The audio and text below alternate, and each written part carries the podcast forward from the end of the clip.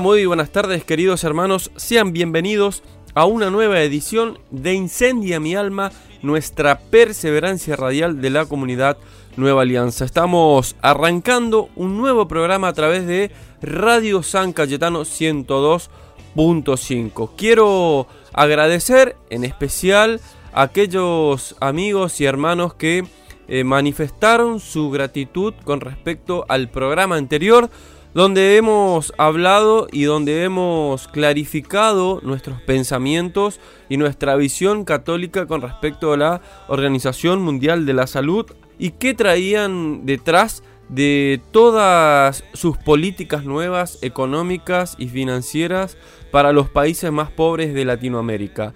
En ese sentido creemos que corresponde eh, ampliar en el programa de hoy las agendas progresistas eh, en el tablero geopolítico mundial. De eso vamos a estar hablando hoy, que tiene mucho que ver con nuestra fe, va relacionado con nuestra fe, porque todas estas políticas eh, geopolíticas mundiales, donde se tratan las tácticas del lobby LGBT, eh, que promueven el aborto en muchos países, también van en contradicción a nuestra fe, pero también eh, van en contradicción a, las, creencias eh, y a la naturaleza humana y también va en contra de los pensamientos de muchas personas que no tienen que ser específicamente católicos, eh, pueden ser de otras religiones también o no profesar ningún credo, pero que también están a favor de las dos vidas y que también están a favor de la protección de la familia y también están a favor de eh, el bienestar de nuestros niños, el bienestar de nuestros hijos. De eso vamos a estar hablando hoy entonces,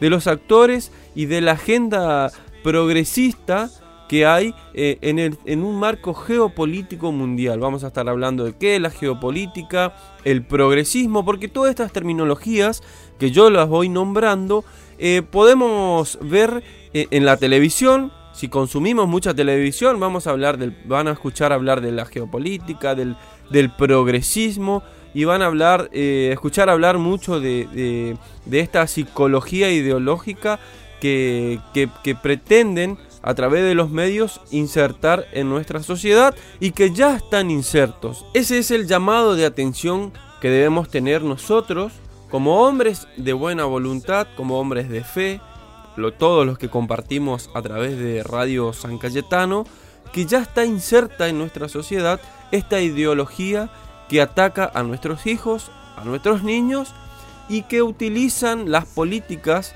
de Estado para eh, implementar toda su agenda eh, en contra de la vida, en contra de la naturaleza humana. De eso vamos a estar hablando en el día de hoy, también vamos a estar meditando el Evangelio del día como corresponde, porque somos hombres de fe y nosotros nos manejamos a la luz de la verdad, a la luz de la palabra del Señor, lo que la palabra del Señor nos guíe y nos vaya demostrando y nos vaya mostrando cuál es el camino que debemos tomar. Entonces, la invitación está hecha y quédense ahí del otro lado porque hay un programa muy interesante hoy de Incendia mi alma.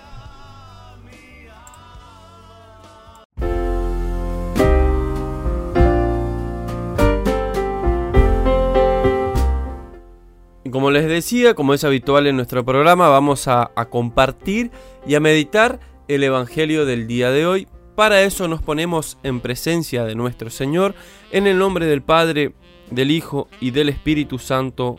Amén. Evangelio de nuestro Señor Jesucristo según San Mateo. Jesús dijo a sus discípulos, Ustedes han oído que se dijo, amarás a tu prójimo odiarás a tu enemigo. Pero yo les digo, amen a sus enemigos, rueguen por sus perseguidores. Así serán hijos del Padre que está en el cielo, porque Él hace salir el sol sobre malos y buenos, y hace caer la lluvia sobre justos e injustos.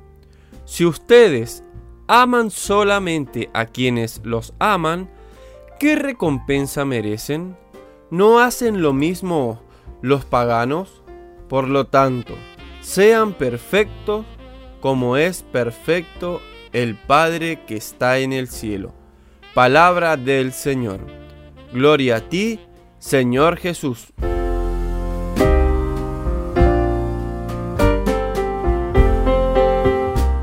Muy bien, para compartir y para meditar el Evangelio del día, lo vamos a hacer a través de la meditación del Padre, del Fray Nelson Medina. Lo escuchamos.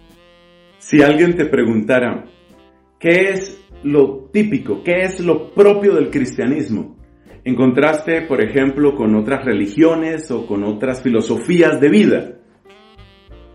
Porque hay muchas cosas que tenemos en común con mucha gente. Por ejemplo, la famosa ley de, oro, aquella de eh, no hagas a los demás lo que no quieres que te hagan a ti, que a veces enuncia también lo contrario, haz a los otros como quieres que te traten a ti. Eso aparece en muchas religiones, aparece prácticamente en todas las religiones, algo parecido a eso o eso mismo. Entonces, si preguntamos por lo específico del cristianismo, pues tenemos que irnos al pasaje del Evangelio de hoy.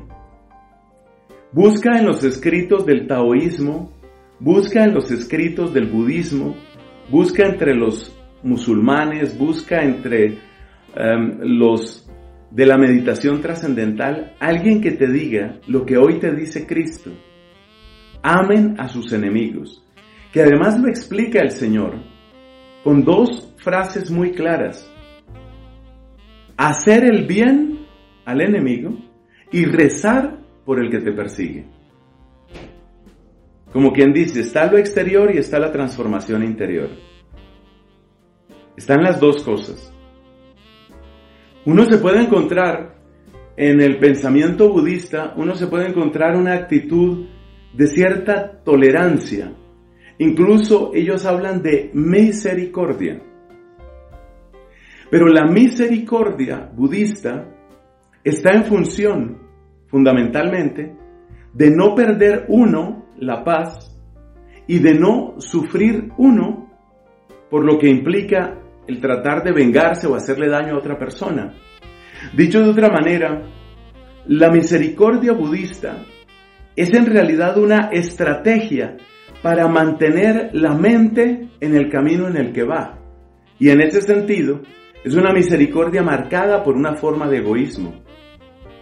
Cristo aquí lo que está diciendo es, haz el bien, haz el bien al que te está haciendo el mal. Y nos da una pista sobre cuál es el primer bien que hay que hacer cuando nos enseña a orar por los enemigos. Entonces lo primero que hay que destacar en este pasaje de hoy es que se trata de lo más característico del cristianismo. Lo segundo que hay que destacar es que no se trata de una especie de simple esfuerzo o heroísmo personal. No, no va por ahí. Más bien se trata de seguir la ruta de nuestro Padre. Dios no deja de amar cuando, cuando es ofendido. Y cada uno lo puede poner en primera persona. Dios no dejó de amarme cuando yo pequé. Y el pecado es desobediencia y es afrenta, es ofensa contra Dios. Y Dios no me dejó de amar. Entonces, la aspiración a esta perfección de amar a los enemigos no es un engrandecimiento del ser humano, sino es el llevar hasta sus últimas consecuencias la verdad que viene desde el Génesis. Nosotros somos imagen y semejanza de Dios. De ahí es de donde viene. ¿Quién más tiene eso? Nadie más lo tiene. ¿Quién más tiene esa conciencia de que somos imagen y que nos vamos volviendo semejanza con Dios en la medida en que vamos obrando, así como Dios obra? ¿Quién tiene eso? Nadie, nadie más lo tiene. Y por eso es grandioso descubrir lo propio de nuestra fe cristiana. Sí, hay elementos que tenemos en común con ateos y con budistas y con musulmanes, pero no pierdas lo que es propio de tu fe. No pierdas lo que es tesoro que te ha dado Cristo, que reafirma lo que venía del Antiguo Testamento y lo eleva a una nueva altura.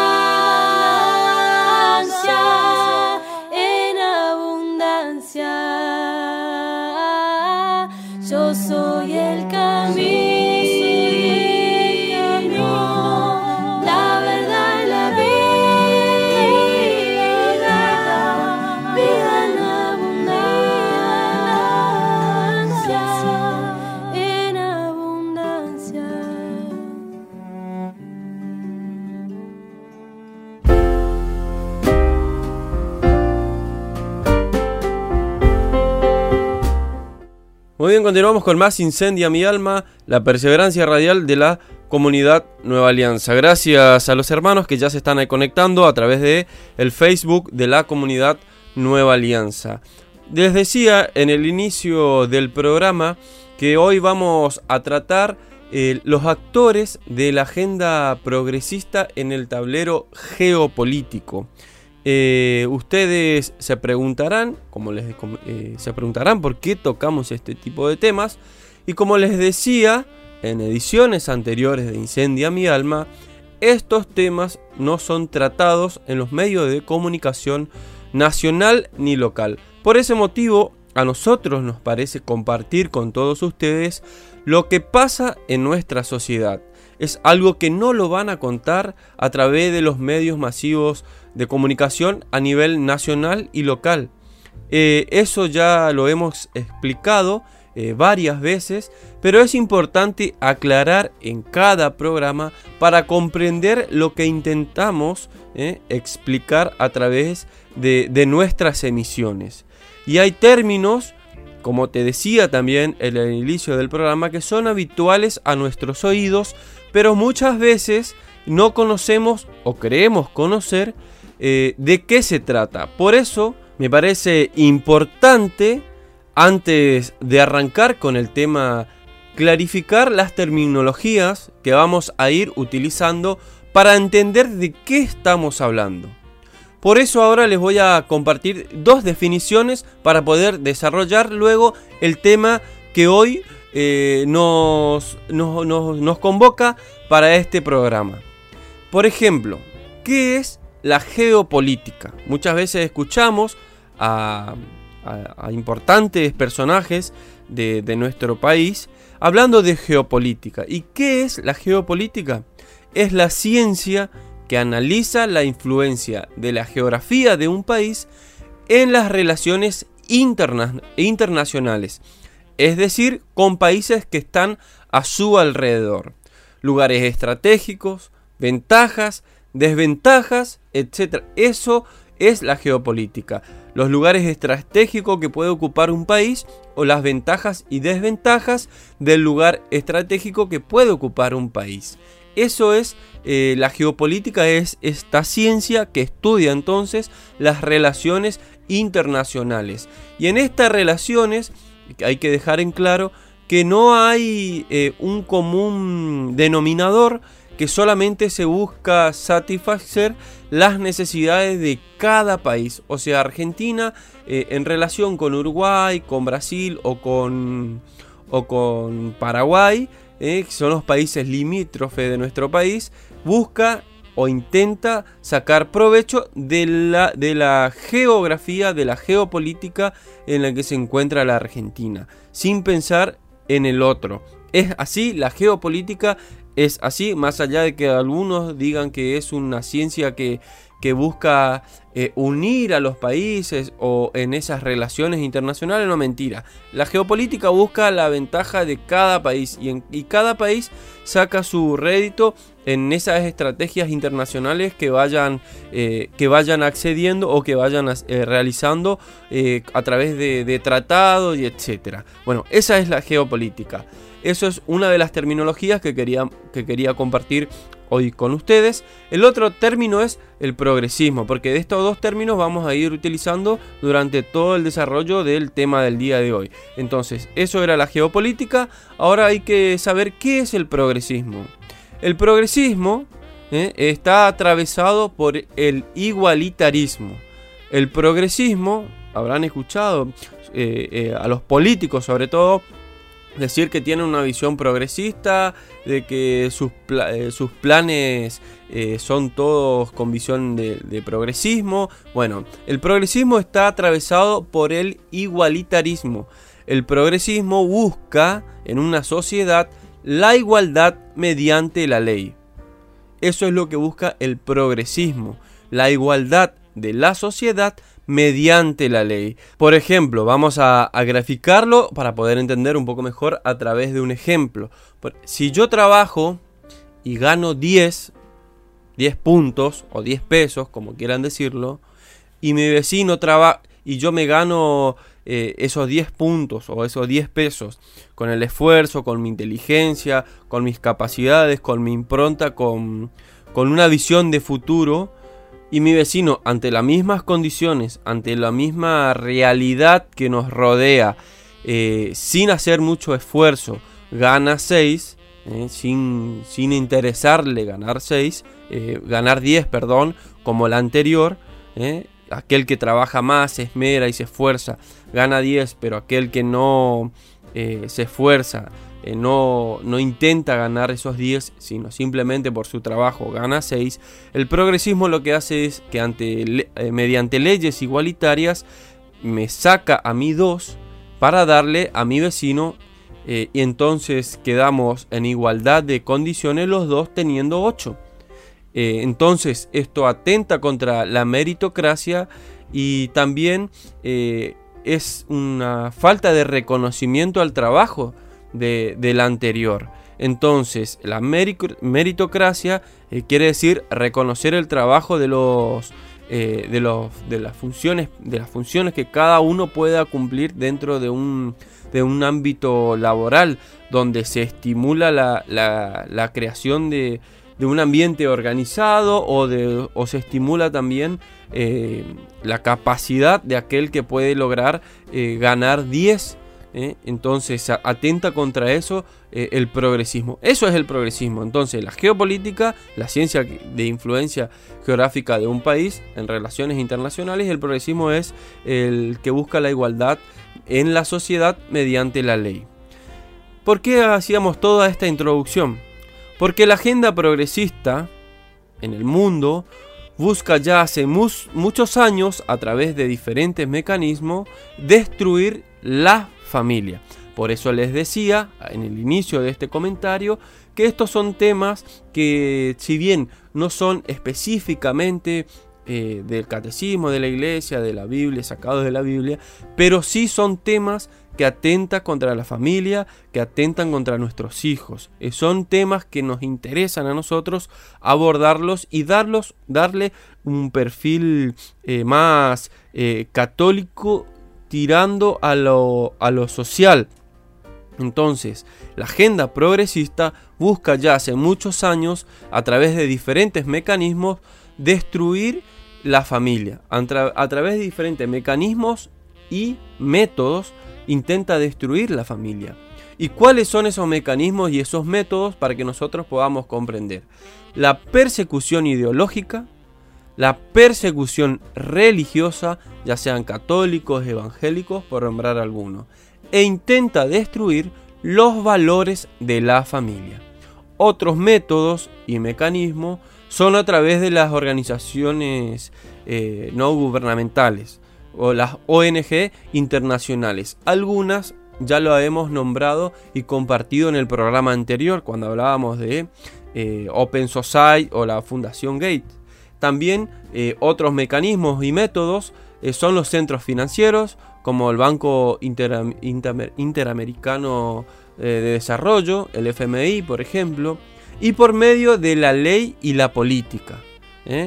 Por medio y de la ley y la política, el progresismo intenta destruir la familia. Y por eso es que todos los países de Latinoamérica somos víctimas del terrorismo cultural. ¿Y quiénes son los autores intelectuales?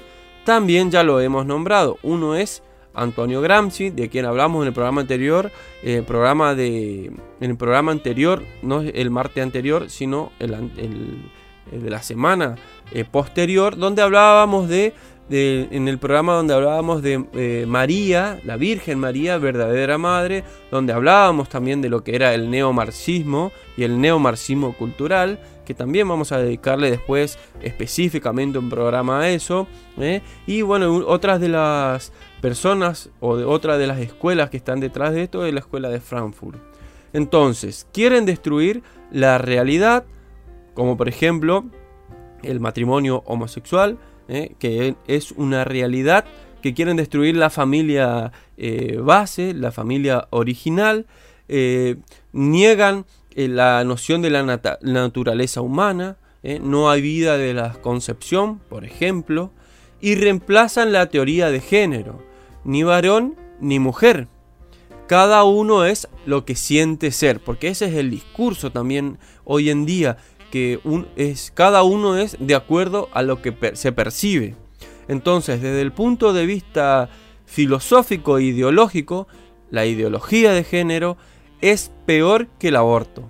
Además, entre otras cosas, produce más dinero que el aborto en todo el mundo, como por ejemplo a través de los implantes hormonales. Por este motivo es que desde muchos sectores insiste e insisten con este tema y las organizaciones de, financiación mundial para los países pobres se aprovechan de las crisis económicas de las naciones para implementar estas agendas ideológicas mediante condiciones necesarias de dicho préstamo. Por ejemplo, la ideología de género es el fundamento principal de algunos sectores para tratar la legalización del aborto. Ese fundamento no es científico, no es médico. Entonces, como verán ustedes, queridos hermanos, se trata desde ese ámbito, no se trata desde ese ámbito todas estas cuestiones, no se trata desde el ámbito de la ciencia, lo tratan desde otras perspectivas. Esto se trata de una cuestión de igualdad.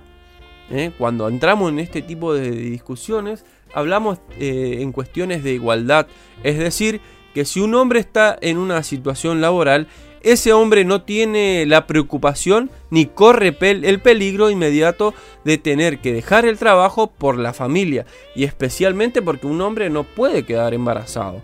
Entonces, a la hora de igualarlo con la mujer, la mujer eh, en ese periodo de embarazo tiene que dejar de trabajar y eso conlleva a que eh, sea más difícil progresar para la mujer como profesional, eh, no puede ejercer porque tiene que ocuparse de, su hijo o tiene que ocuparse del embarazo en principio y posteriormente del hijo o, tal vez por otras cuestiones porque el, embarazo o, cambia su vida, cambia sus expectativas de vida o cambia sus objetivos. Entonces, ¿por qué el aborto tiene como fundamento la ideología de género, querido hermano? Porque según la versión feminista es que al estar embarazada la mujer pierde competitividad en el mercado laboral. Cosa que es totalmente mentira. La realidad de nuestro día lo demuestra, aunque una mujer que está embarazada no pierde competitividad en el ámbito laboral. Sí tiene otras ventajas, de, ventajas por decirlo de alguna manera. ¿eh?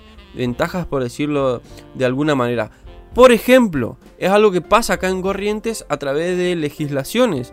La mujer cuando queda embarazada tiene seis meses, y está bien, no estamos en uno no está hablando de esta manera porque, por estar en contra de esto, sino que para, eh, está bien que la mujer tenga seis meses de licencia eh, por, por quedar embarazada. En cambio, el hombre, el padre, el padre de la criatura, si trabaja en la administración pública también, no tiene los seis meses de licencia. Tiene tres días. Entonces, eh, ante igualdad de situaciones, es mentira que la mujer pierde competitividad en el ámbito laboral y también es mentira que, no tiene eh, privilegios ante un embarazo. Eso es mentira. Entonces, te decía que ese es el argumento feminista, esa es la versión eh, del feminismo ante el embarazo de una mujer que pierde competitividad en el mercado laboral. Y, en, y al perder competitividad, se le debe dar el derecho en igualdad de condiciones que el hombre. Y eso es solamente eh, cómo se consigue a través de un aborto, no teniendo el hijo. Entonces, para esa mujer, eh, estar en igualdad de condiciones con el hombre necesita abortar ese hijo que eh, le quita la, la competitividad laboral. Eso no se discute si hay vida.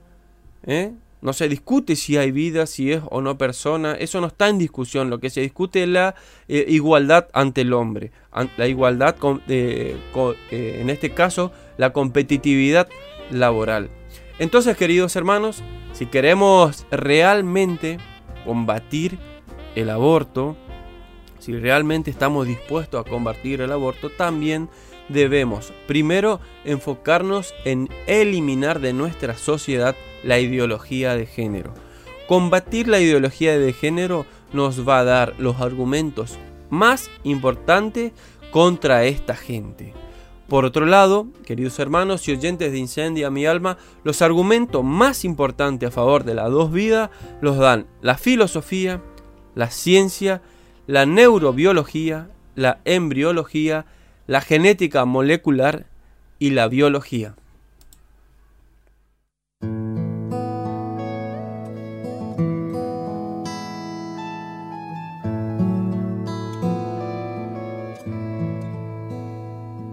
Señor, dame la gracia de ser transparente contigo, conmigo y con todos.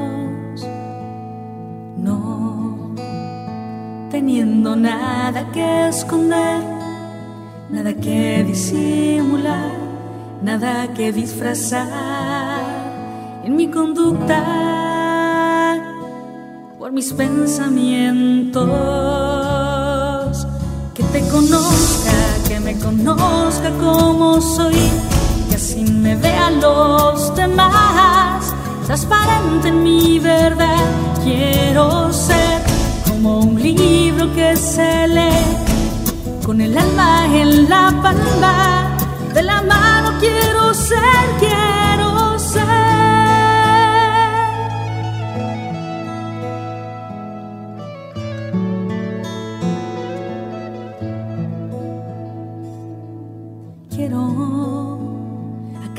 con todas las sombras que viven en mi alma, aceptándolas, es decir, aceptándome a mí misma, tal como soy, con luces y sombras. Quiero ser lo que me has llamado a ser, que te conozca que me conozca como soy, que así me vean los demás, transparente en mi verdad, quiero ser como un libro que se lee, con el alma en la palma de la mano, quiero ser, quiero ser, que te conozca, que me conozca como soy, que así me vean los demás. Transparente en mi verdad. Quiero ser como un libro que se lee, con el alma en la palma de la mano. Quiero ser,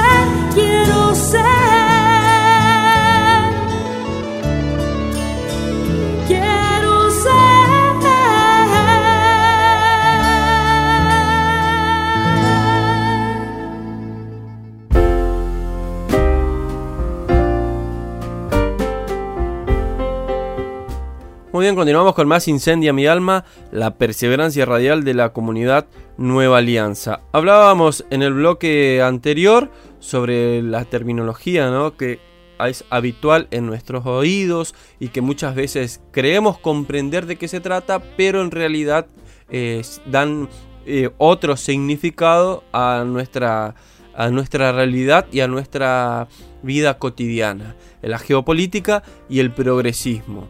Entonces hablábamos y comprendíamos qué es el progresismo, ¿eh? que el progresismo repasamos es eh, aquella ideología que busca la igualdad de la sociedad mediante la ley y la geopolítica es la ciencia que analiza la, influencia de la geografía de un país en las relaciones internacionales. esos dos conceptos eh, hablábamos para poder eh, entender y ahora sí abocarnos a las tácticas que utilizan para implementar la ideología de género en el mundo. Entonces el progresismo, como decía en el programa anterior, no es que, que no es la idea de este espacio tampoco generar bronca o generar odio o algún tipo de resentimiento hacia este sector de la sociedad, no es esa nuestra intención, sino simplemente eh, como personas de bien y sobre todo de fe, queremos brindar a nuestra audiencia argumentos válidos para defender la vida, la familia y, sobre todo nuestra fe.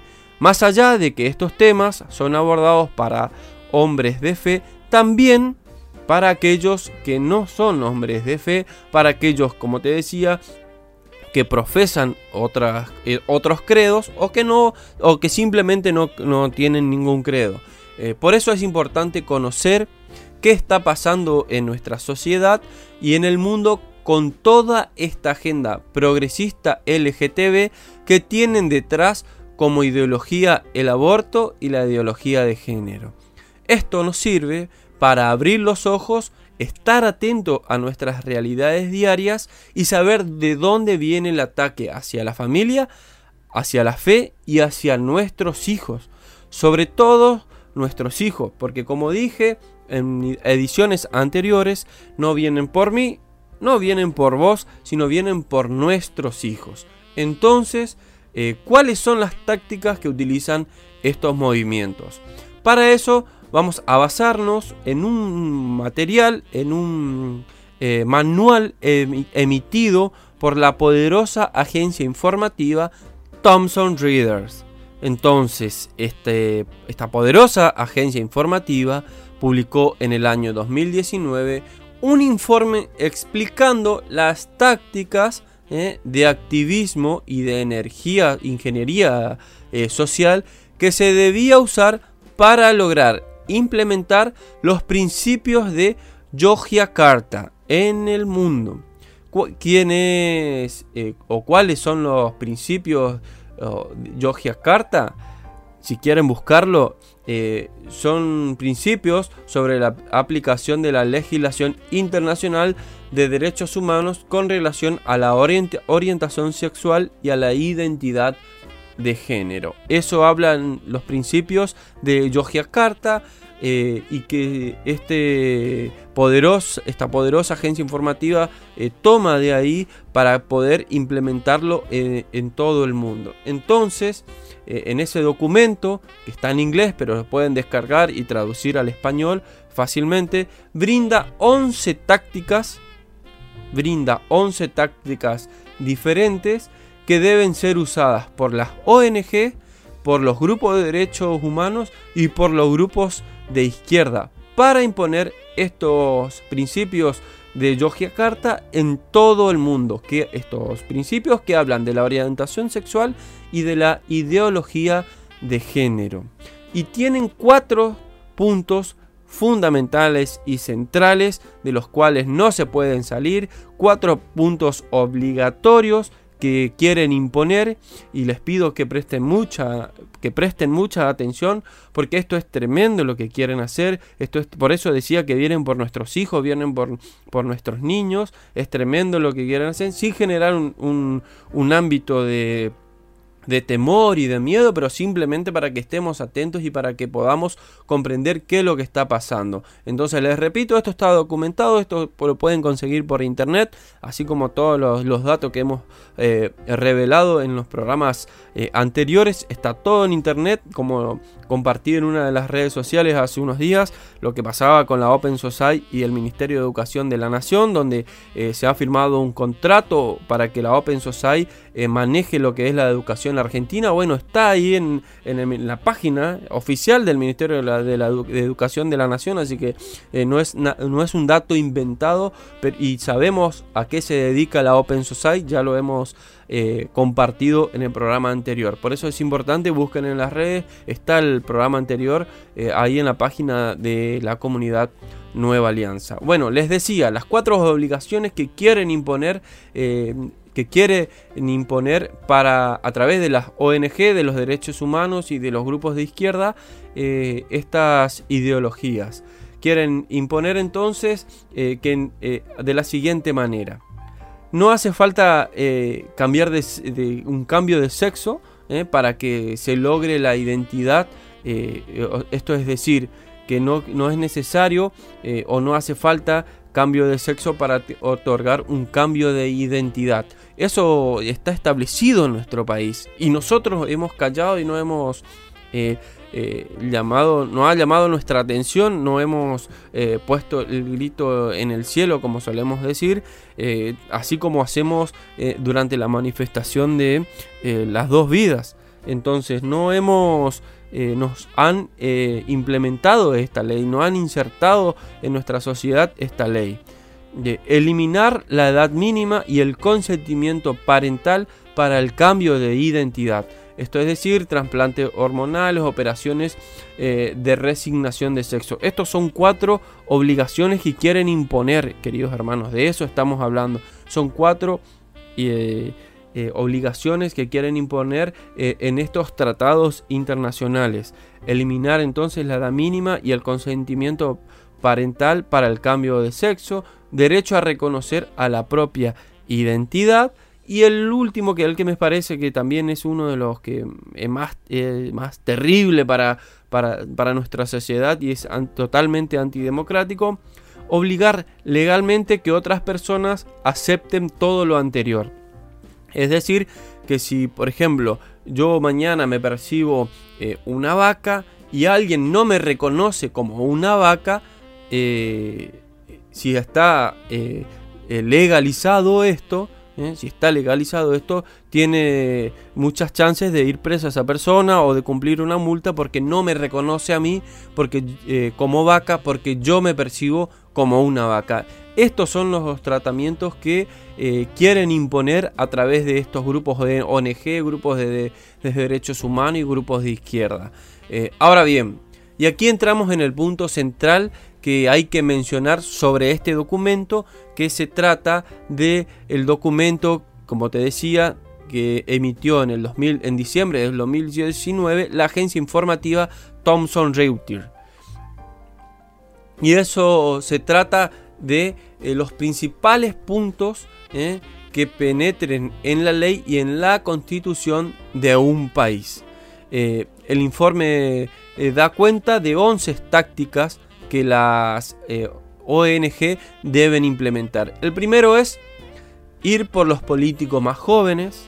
Eso lo podemos palpar hoy en nuestros días a través de esta chica que se llama Ofelia Fernández, eh, que fue conocida por tomar un colegio y por manifestarse fervientemente eh, a favor de la legalización de, del aborto. Esta chica es conocida por eso y bueno, eh, por eso en estos eh, informes, en este manual donde las ONG y en todo el mundo deben seguir, es el manual para implementar la ideología de género, dice entonces ir por los políticos más jóvenes, evitar meter a la ciencia y a la medicina, claro, porque la ciencia y la medicina son los que nos van a, eh, dar eh, la verdad sobre diferentes temas. Por ejemplo, que el, eh, cuando una persona trans diga que, eh, que, se percibe mujer o se siente mujer y, y, bueno, la naturaleza humana te dice que no es mujer,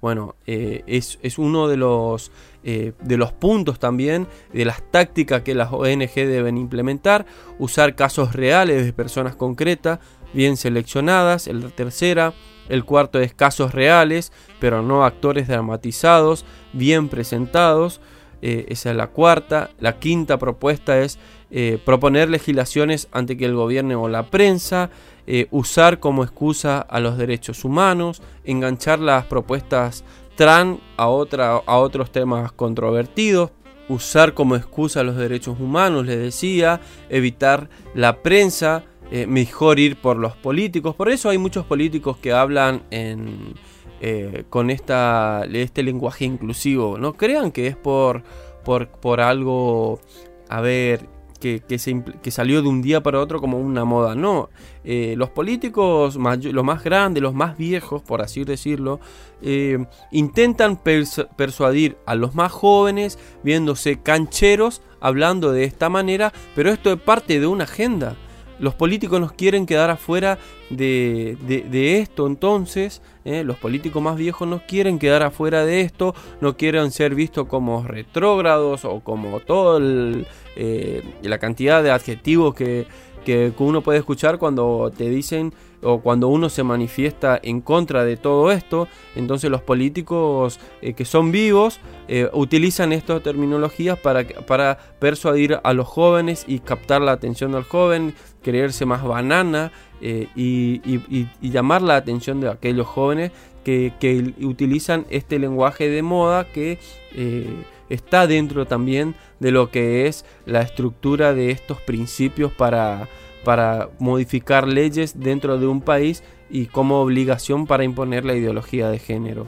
Entonces, aprovechar también momentos clave de cada sociedad es otro de los puntos, trabajar junto con otras organizaciones y lobbies LGTB y ser exigente eh, que nada o que ninguna de las medidas eh, sean eh, pocas, sino ir por todo. ¿Qué quiere decir esto? Que al pedir mucho pueden conseguir menos, pero pueden conseguir más que si piden menos. ¿Se entiende o no? Entonces van por todo, van por todo eh, para poder conseguir eh, en definitiva mucho más de lo que pueden llegar eh, a pedir o a, intentar persuadir a, la, política en, los diferentes países. Entonces son 11 puntos, esto pueden encontrarlo en internet, pueden googlearlo, es sobre la agencia informativa Thomson. Entonces, eh, esto, queridos hermanos, es una de las cadenas, la Thomson eh, Router, es una de las cadenas eh, más informativa, más importante, influyente en todo el mundo. Hacemos una pausa y regresamos con más Incendia mi alma.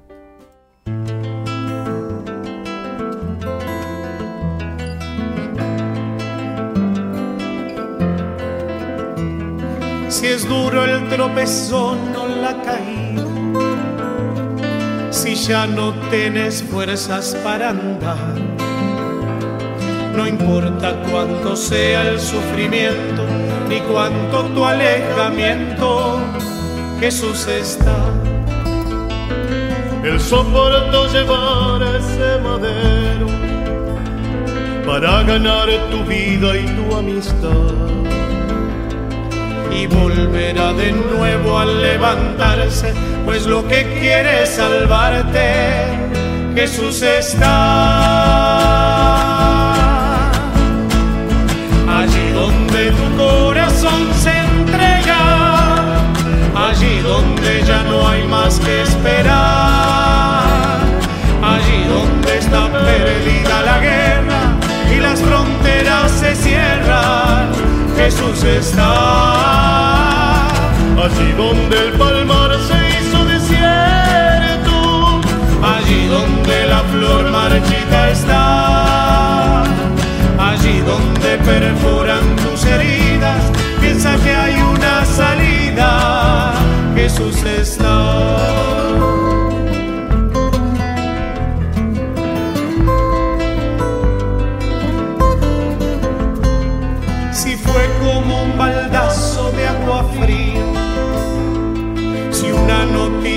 Te dejo sin paz. Si piensas que se arruinará tu vida de sus manos extendidas, Jesús está. Abrázalo a pesar de los pesares, escucha su palabra en tu interior. Él quiere que tú puedas levantarte, mira arriba y adelante Jesús está. Allí donde tu corazón se entrega, allí donde ya no hay más que esperar, allí donde está perdida la guerra y las fronteras se cierran, Jesús está. Allí donde el palmar se hizo desierto, allí donde está. Allí donde perforan tus heridas, piensa que hay una salida. Jesús está. Jesús está. Jesús está.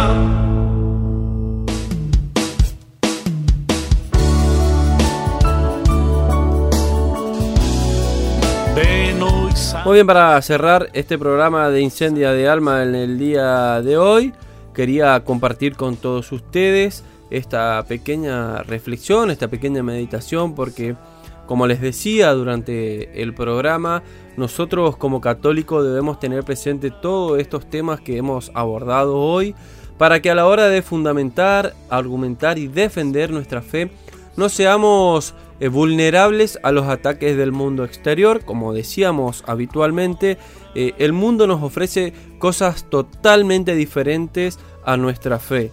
Como en el relato del Evangelio de Juan, Jesús eh, dice al Padre, cuando reza por sus discípulos, ellos están en el mundo, pero no son de este mundo.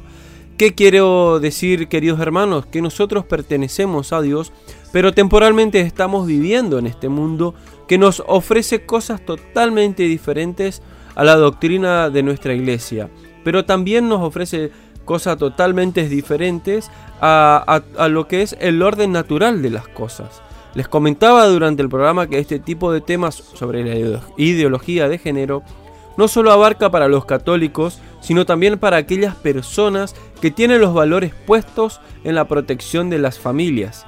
Como el tema del aborto, el respeto a la vida no es algo que se impone solamente a los cristianos, con respecto a la defensa de la familia, tampoco es un tema que corresponde solamente a los cristianos, sino a toda persona de buena voluntad de valores morales serios. Por eso es importante abordar estos temas, para recuperar los valores humanos y de esa manera comenzar a recuperar los valores de nuestra sociedad de acuerdo al tiempo que estamos viviendo. La dificultad de la transmisión de la fe en este tiempo es la dificultad que encontramos cuando la hacemos hacia nuestros hijos, que se ve eh, atacada por estas nuevas ideas. Por eso no debemos bajar los brazos, tener la esperanza y nuestra mirada puesta en Jesús, en nuestra Madre, la Virgen María. Nadie puede pensar que debilitar a las familias es algo que favorece a nuestra sociedad. ¿Qué se decía en algún tiempo atrás? Que la familia era la base de la sociedad. Bueno, queridos hermanos, miremos hoy cómo se encuentran, eh, cómo se encuentra nuestra sociedad para saber cómo están nuestras familias. No tenemos que comenzar a despedir. Gracias a todos por su compañía. Eh, recuerden que este programa se emite nuevamente el día jueves a las 21 horas acá por Radio San Cayetano. Nosotros nos despedimos y nos encontramos en el próximo programa de Incendia mi alma. Chao.